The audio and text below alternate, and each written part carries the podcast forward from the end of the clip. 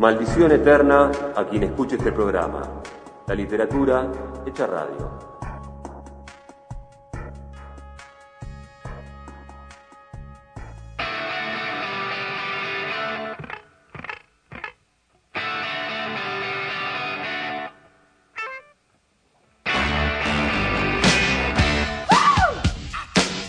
Queridos amigos, momento de segunda charla de la noche, momento en Maldición Eterna de conversar con el escritor Christian Mittelmann, partiendo de su novela Crítica de la Razón Nocturna, publicada por Editorial Final Abierto, y que tiene como protagonista al filósofo Walter Benjamin, quien, oficiando de periodista, se ve mezclado en la investigación de un caso policial.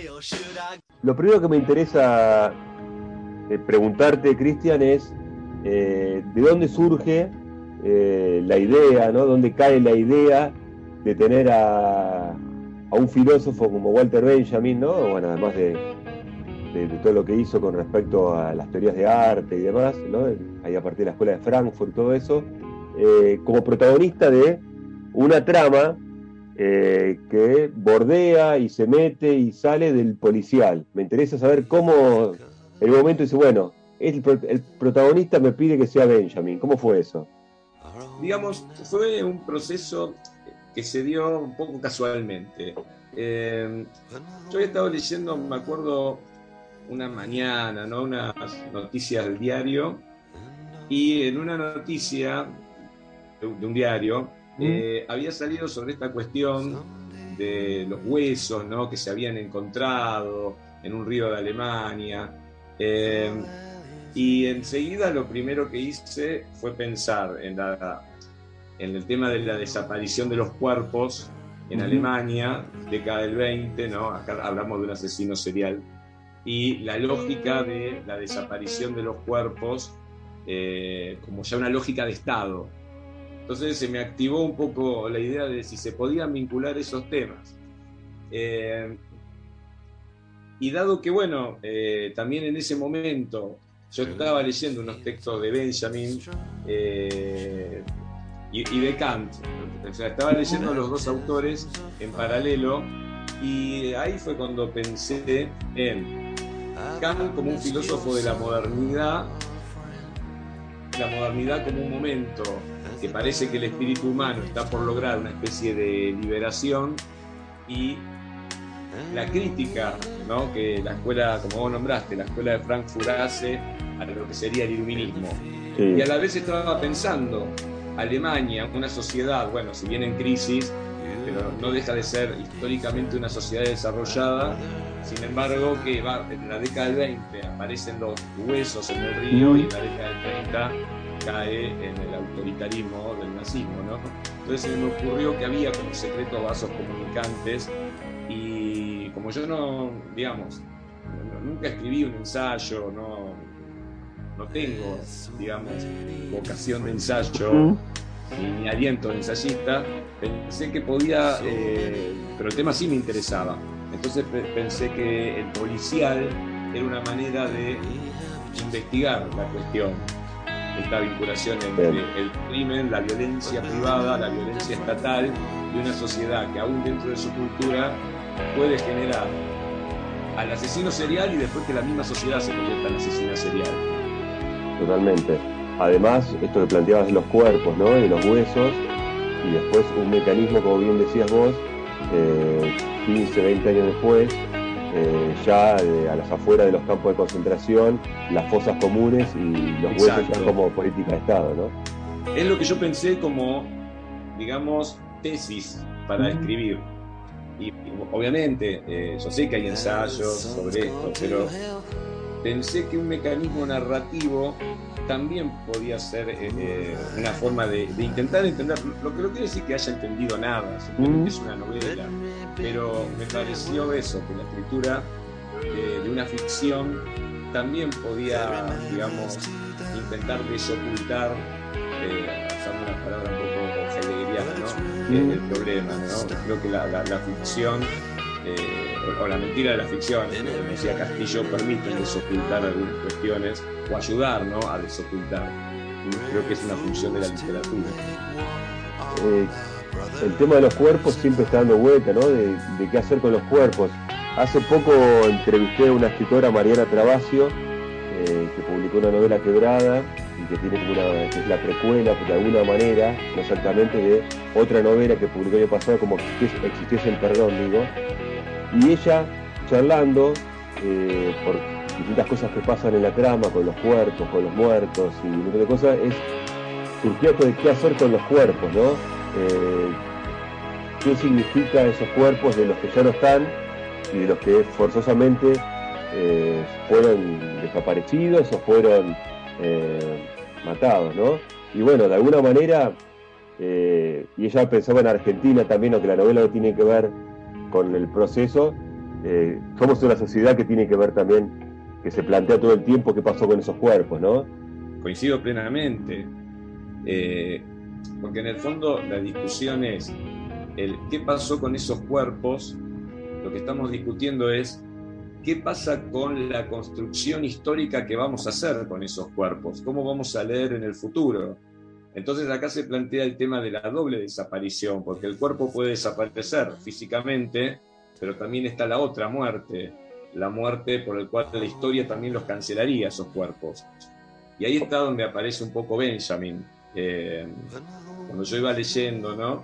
Pensaba que el tema de la desaparición de los cuerpos de alguna manera se está vinculando con la escritura de la historia, porque se los puede cancelar doblemente en tanto y en cuanto la historia después los anula, eh, si no, justamente, si no está el mecanismo de la palabra para que sea con la palabra desocultar esos cuerpos. Entonces ahí está sobrevolando un poco la tesis de la filosofía de la historia de Benjamin.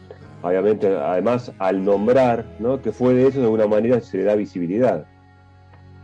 Exacto. Eh, bueno, creo que la, función de la literatura era esa, y sigue siendo esa, dar visibilidad, hacer visible, dar visibilidad a eso que la historia, que hay como una tensión histórica entre ocultar y desocultar.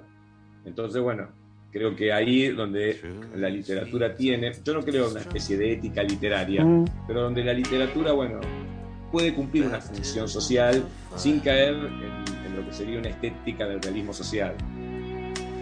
Eh, pensando en esto de, qué hacer con los cuerpos, con el cuerpo y pensando en Benjamin, ¿no?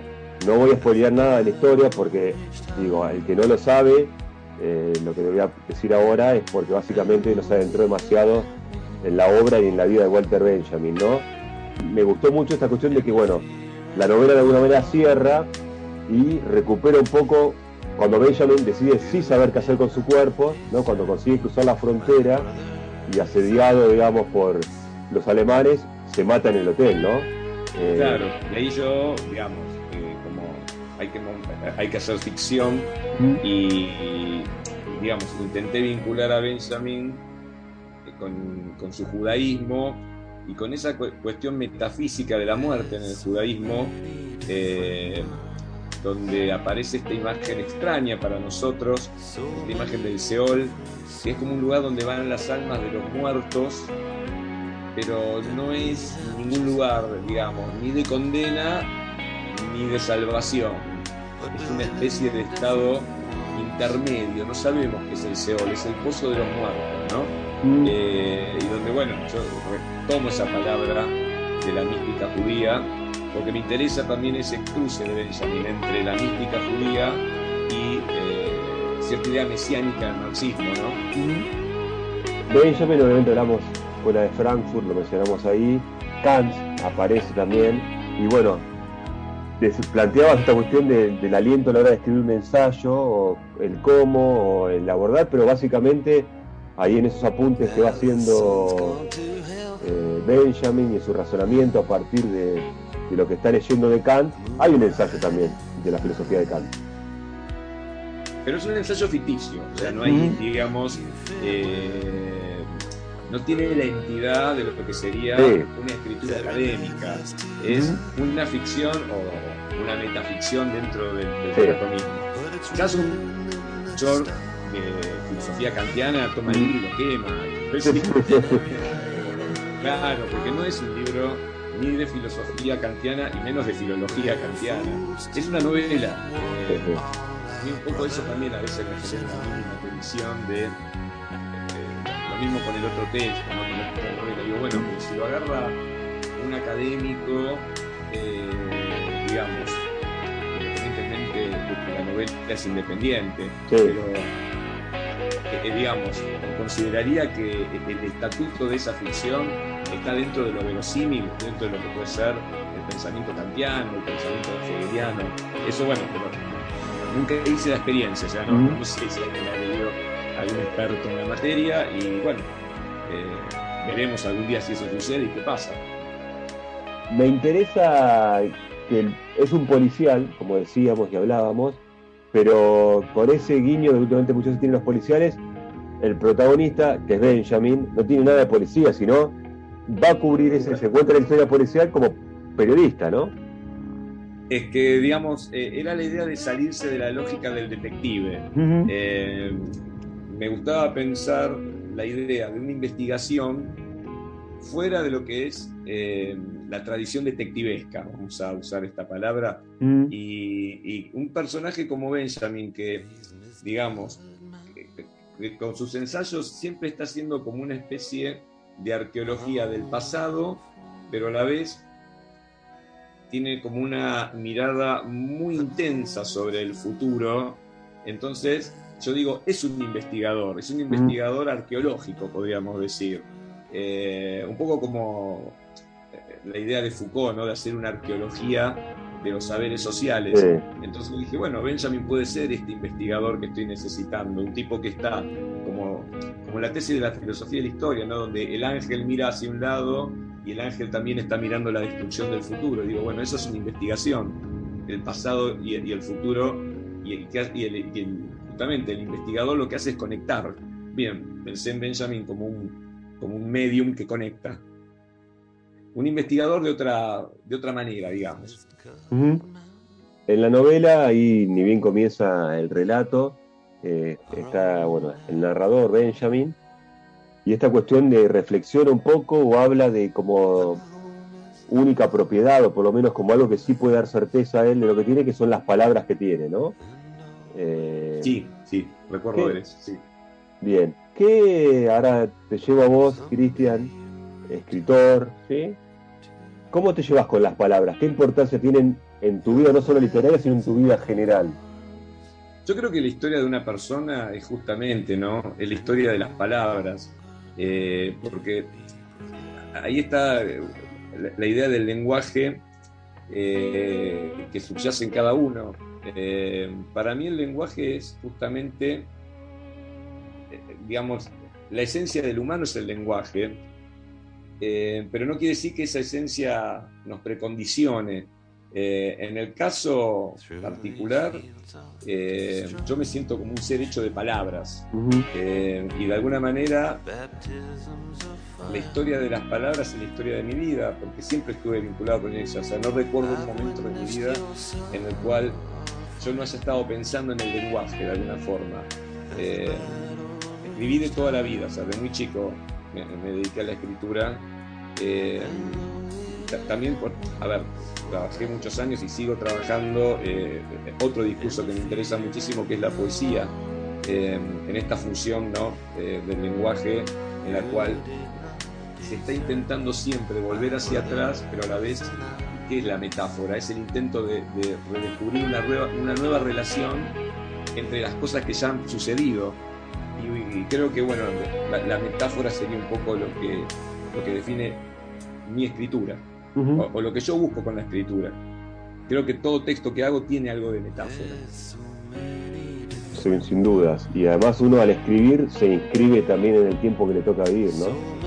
Claro, y yo lo que quiero es salirme de la concepción utilitaria del lenguaje. O sea, no es que la combato, ¿no? pero eh, este lenguaje un poco, eh, tanto de las tecnologías, que no lo impugno, pero también esta idea del lenguaje simplemente como una interconectividad de humanos para lograr una especie de simplemente o mejorar la comunicación o para lograr eficacia. Bueno, esa es una noción del lenguaje que a mí me parece singularmente funesta, ¿no? Eh, el lenguaje como un espejo para lograr eficacia comunicativa. Porque el lenguaje para mí es otra cosa, ¿no? Es también el silencio, es el momento de la angustia, es esa búsqueda de esa metáfora. Eh, bueno, y es eso también, es, escarbar en eso de la historia social, pero también de la historia personal, a ver qué hay ahí. Y saber que, estas palabras están mutando permanentemente, que uno está fluyendo en el lenguaje. Eh, así es como intuitivamente siempre concebía el lenguaje y es como, bueno, lo intento escribir. Y, la escritura, bueno, también plantea ese problema. Fijas algo en un momento a sabiendas de que vos seguís fluyendo una vez que ya lo fijaste en la escritura. Pero bueno, ese es el problema eterno de la escritura. Totalmente, ¿no? Aparte, uno nunca deja de escribir ni de escribirse, ¿no? Exactamente, sí. Y, estás buscando siempre algo que es viejo y a la vez eso antiguo que estás buscando eh, se está renovando permanentemente. Por eso yo pensaba en Benjamin como un tipo para mí me fascina porque un tipo que retoma la mística judía y logra conectarla con el marxismo y logra conectarla con la lucha de clases y logra conectarla con una teoría del derecho y a la vez con una teoría de la estética, eh, para mí es, digamos, eh, el, escritor, yo Benjamin lo veo como un escritor puro, mm. eh, como alguien que logra esas interconexiones profundas pero para que sigan fluyendo es un tipo que me sigue, que me sigue interpelando. Eh, digamos, lo releo, no, he dejado de releerlo en estos años y, me doy cuenta también que, con, cuando va pasando la vida, ¿no? No es lo mismo el Benjamin que yo leía a los 20, cuando era un muchacho, ingresé en la facultad, eh, que este Benjamin que, bueno, que a los 50 ahora estoy redescubriendo y, que no deja de fascinarme y que veo que es mucho más profundo de lo que yo me podría imaginar. A ver, nadie sabe lo que va a suceder con la propia vida, pero seguro que dentro de 10 años voy a estar pensando en Benjamin, en cosas absolutamente eh, nuevas que hoy en este momento todavía no estoy avisorando. Mm. Y obviamente en ese Benjamin también uno siempre, eh, uno vuelve y le encuentra vigencia. ¿no? suele pasar muchas veces con determinados eh, filósofos escritores o intelectuales que uno cuando los relee, en el cambio de que uno deja de ser el mismo a los 20, a los 30, a los 40 o a los 50, que le siga pareciendo, por decirlo honesto, eh, intelectualmente, ¿no? No suele pasar con todos. Y Benjamin lo sigue siendo y uno agarra esa, la pérdida del aura de la obra de arte, ¿no? Todo ese tipo de cuestiones y sigue teniendo vigencia y, notable, ¿no? La vigencia que va Es notable, sí, sobre todo porque él está planteando en ese texto, hay varias formas de, leerlo, ¿no? Pero a mí lo que me llama la atención de ese texto es que él no está juzgando a la técnica o el mundo de la técnica de una manera necesariamente negativa. Lo que él está viendo es un cambio de época, donde la técnica y la obra de arte eh, van a estar imbricadas y el modo en que las masas van a acceder a la obra de arte va a ser por, la mediación de la técnica. Lo interesante es que Benjamin, digamos, cuando habla de la, pérdida del aura en la obra de arte, no está haciendo una condena necesariamente. Eh, otros autores, mismo de la escuela de Frankfurt, como Adorno, por ejemplo, en la dialéctica del iluminismo, tiene como una posición, una tesis más tajante sobre el problema de la, de, de la obra de arte circunscripta eh, al triunfo ¿no? de la razón técnica. Y, Adorno la ve como una obra de arte problemática y a la vez embrutecedora. Eh, digamos, toma un partido decidido frente al problema de la técnica y el arte. Benjamin hace algo para mí más complejo. Lo que está intentando entender, más allá de la condena, sería cómo va a ser ese nuevo sujeto social que, metido en el mundo de la técnica, va a acceder a un arte mediado por la técnica. Yo creo que esa es la pregunta de Benjamin eh, y que sigue siendo la pregunta nuestra, de alguna manera, porque estamos cruzados como nunca por la mediación técnica, no solo por la pandemia, sino, digamos, hace 20, 25, 30 años, digamos, la razón técnica se ha impuesto en el mundo de una manera, yo diría, vertiginosa me gustaría saber qué, cómo vería Benjamin todo bueno, eso, eso, te iba, eso, mientras te escuchaba y pensaba y observaba eso, ¿no? te iba a ir por ese lado, ¿no? ¿Qué pensaría él eh, de todo esto, ¿no? De la mediación técnica que, impone el uso de Internet, ¿no? Y que un doble clic uno puede acceder a un montón de cosas y las redes sociales que multiplican todo, ¿no? Exacto. Adorno tiene una posición clara. Él considera que la obra de arte, cuando queda subsumida por la razón técnica, se convierte en algo más del mecanismo de la técnica y que este es un mecanismo justamente eh, que termina favoreciendo la, razón autoritaria. Eh, ojo que la, tesis de Adorno a mí me, impacta. Mm. Eh, porque de alguna manera está diciendo que el arte termina también condenando al ser humano a la opresión. O sea, como tesis es extraordinaria. Eh, lo que yo nunca voy a saber es Benjamin realmente hacia dónde iba con el texto mm. sobre la pérdida de Laura. Eh, yo no, o sea, cuando leo el texto, no veo en el texto una condena. Lo que veo es una problematización. Yo creo que él estaba viendo también posibilidades democráticas que podrían haberse dado con la, con la razón técnica. Eh, porque vos fíjate que tiene una relación muy buena con la, con la radio, por ejemplo. Ella me escribe para radio. Eh, yo creo que era un filósofo eh, que intentó ver las posibilidades de liberación a partir de la razón técnica. Pero muere muy joven, quizás. claro, Jorge Almeida Adorno vieron más. Sí. pudieron observar y bueno, y ver qué pasaba con esas observaciones y reformularlas también, ¿no? Yo creo que sí, porque vieron el mundo norteamericano claro. Mm. Totalmente. Eh, Cristian, eh, hablábamos de las palabras, eh, mencionabas la poesía, ¿no? la metáfora. ¿Para qué escribir? ¿No? Un mundo que uno ve el mundo, escucha lo que pasa alrededor, ¿no? que todo parece un gran sin sentido, no ahora, digo, en general en los últimos tiempos, ¿para qué escribir entonces? Porque pensando en ese lugar, eh, la escritura hasta podría parecer un gesto, si se quiere, egoísta de, uno, eh, a saber por qué motivo que podríamos pensar, ¿no? Pero ¿para qué escribir?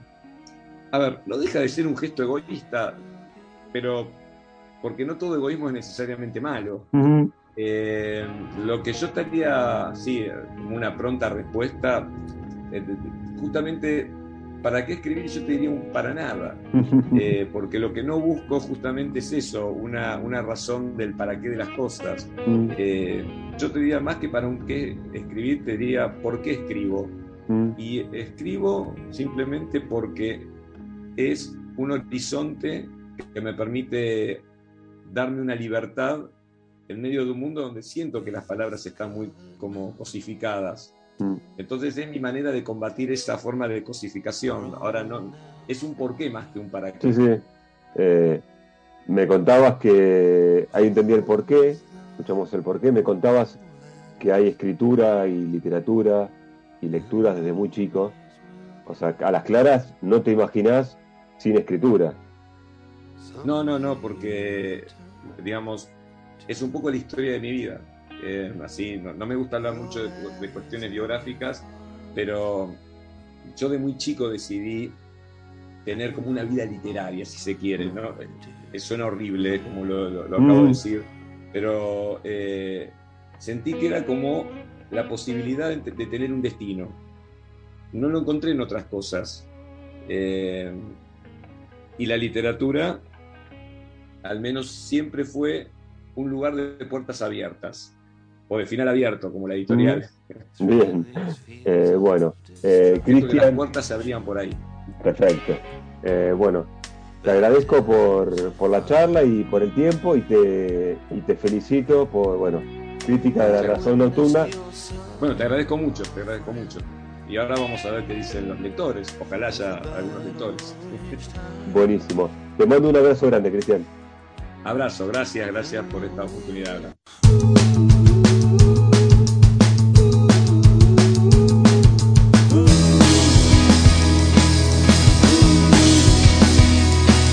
bien, mis queridos amigos, un nuevo Maldición Eterna ha llegado a su fin por la 221 Radio.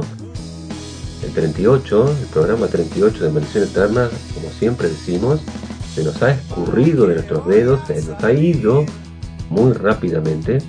Y ya no tenemos más que estos últimos segundos para despedirnos de ustedes. Les agradecemos una vez más que hayan estado ahí acompañando en esta noche entre libros, lecturas e historias. Hicimos este programa Astor Mogueta en la asesoría musical, Victoria Lagomarcino en diseño para redes y también aportando la sección detrás de la foto y el señor Andrés López también hizo lo suyo con la sección de recomendaciones de libros deportivos. No queda más que decirle, recuerden, soy Flavio Mogueta, que nos reencontramos en 7 días en un nuevo Maldición Eterna por 221 Radio.